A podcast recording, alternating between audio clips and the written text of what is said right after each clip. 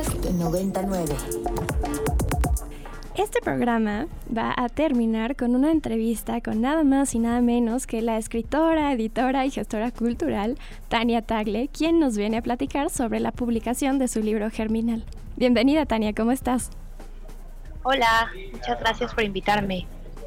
estamos muy felices de que estés aquí. Justamente ayer que se celebró por cuestiones formales el Día de la Madre, pero nos pusimos a reflexionar de este lado sobre el trabajo de cuidados y su su importancia en sostener nuestros cuerpos, nuestras vidas, y no solamente cuando somos unos infantes, sino todo el tiempo desde que nacemos hasta que dejamos de existir. Incluso después también el cuidado está presente. Este, este libro que escribes, Tania, tiene que ver con reflexionar acerca del cuidado, pero lo haces de una forma que me parece muy interesante, que primero es desde un lenguaje tan amigable que uno puede leerlo con muchísima facilidad.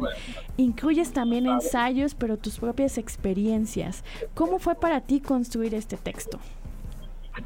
Bueno, este libro en realidad originalmente se trataba de dos proyectos separados. Uno tenía que ver con justo como la parte que es más de la experiencia personal, que es como más un diario, una crónica. Y eh, el otro era pues como estos ensayos sobre el monstruo y el milagro y la filosofía. Y entonces yo estaba como este, escribiendo estos dos proyectos y un día me di cuenta que como que se pusieron a platicar entre ellos y que estaba escribiendo de uno, pero pensando en el otro y como que había cosas que se correspondían. Y pues decidí ahora sí que hacer ahí un híbrido, por eso es un, es un libro que tiene de repente cosas como muy ensayísticas y luego cosas como pues más eh, de diario o, este, o bitácora o, anécdota. Em, pero pues no sé, siento que para mí se dio muy naturalmente el juntar las dos escrituras y, sí justo siento que se logró el que no pues no se sintiera tan tan pesado claro eh, se siente un poquito más mm, cercano a las personas cuando lo cuentan desde primer eh, desde pues sí primera instancia. Y yo te quería preguntar desde que tú empezaste a escribir eh, este libro tú sabías que lo compartirías con el público o empezó siendo como ok, voy a escribir esto en forma de diario, pero para mí y esto lo voy a escribir para el proyecto sí, sí había más bien una parte, la parte de, o sea, yo estaba muy interesada en, en hablar como de cómo nos relacionamos con el concepto de monstruo y cómo trazar una genealogía de eso desde antes. Y el diario no, no pensaba publicarlo, más bien lo que me pasó es que una vez que eh, empecé, digamos, a ejercer la maternidad, me di cuenta que sí era importante eh, publicarlo, o sea, sentí como que, como que necesitábamos tener esa conversación, que al menos yo necesitaba tener esa conversación más allá de mis propios cuadernos, como ponerla ahí y, y pues muchas otras escritoras lo, lo, están haciendo, lo han hecho y, y, creo que es, es, muy importante. Dentro del proceso de escritura, y ahora que mencionas precisamente lo de lo monstruoso, ¿qué descubriste eh, sobre lo monstruoso? Eh, y, tu vida o, como las experiencias que estabas viviendo?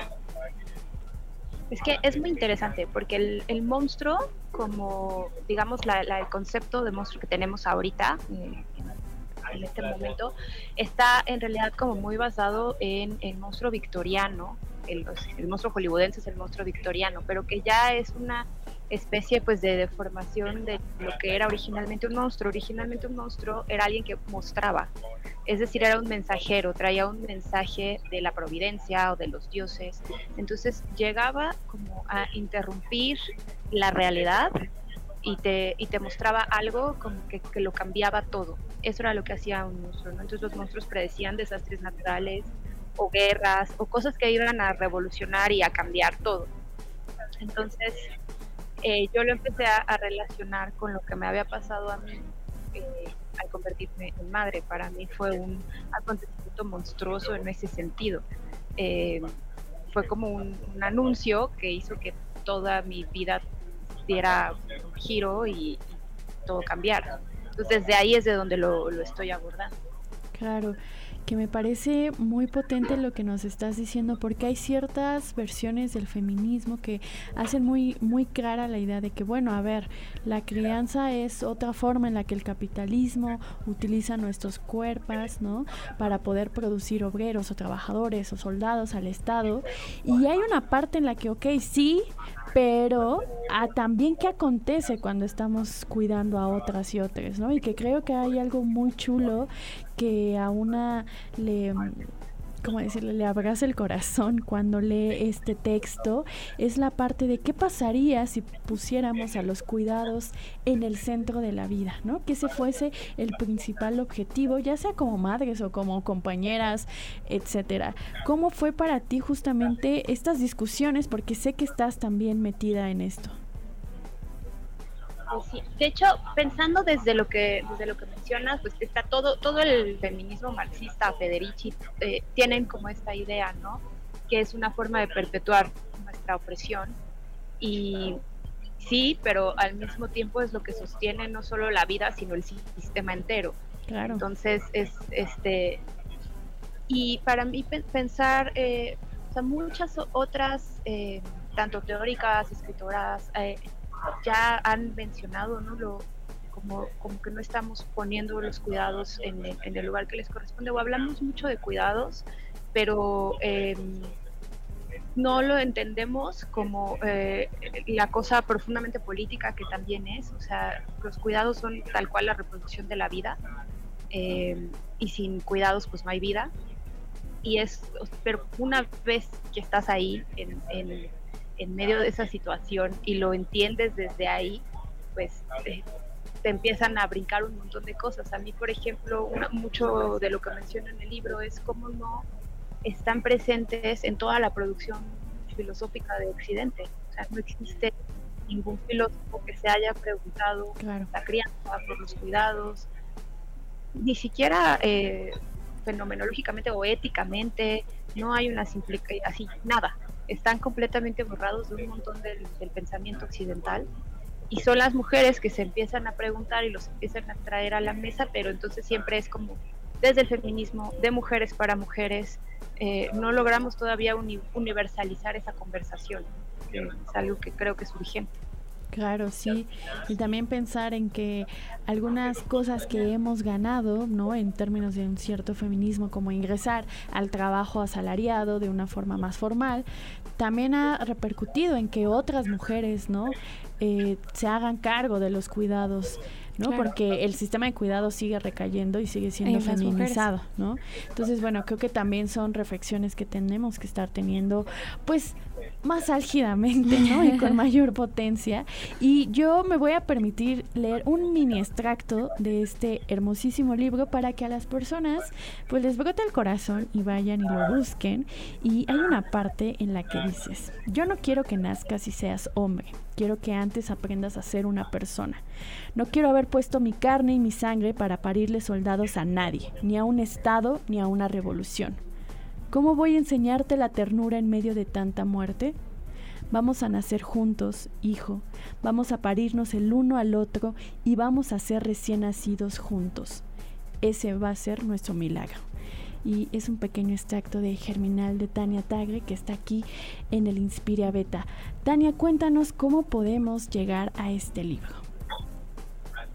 Eh, ahorita ya está otra vez en todas las librerías, está en Gandhi, en el sótano, en el péndulo, se puede pedir por internet en distintos portales. Eh, ya está, está resurgiendo porque hubo la, semana pasada lo que pasó es que se reimprimió.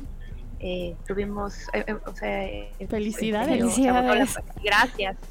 y entonces pues me iban a la librería y decían es que no está, pero sí ya ya está ya otra vez lo pueden volver a encontrar. Qué emocionante.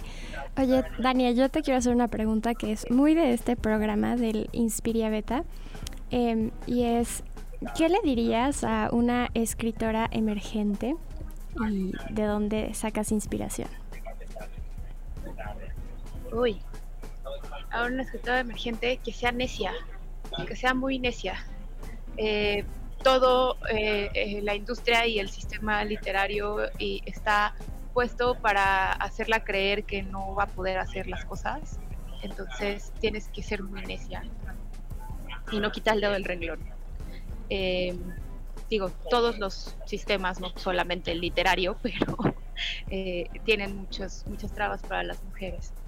Eh, pero sí, creo que le diría eso, que insista mucho, que insista mucho y que sea muy necia. Vale, muchas gracias. Y por último, ¿qué te inspira? Mí, ¿qué me inspira? Híjole.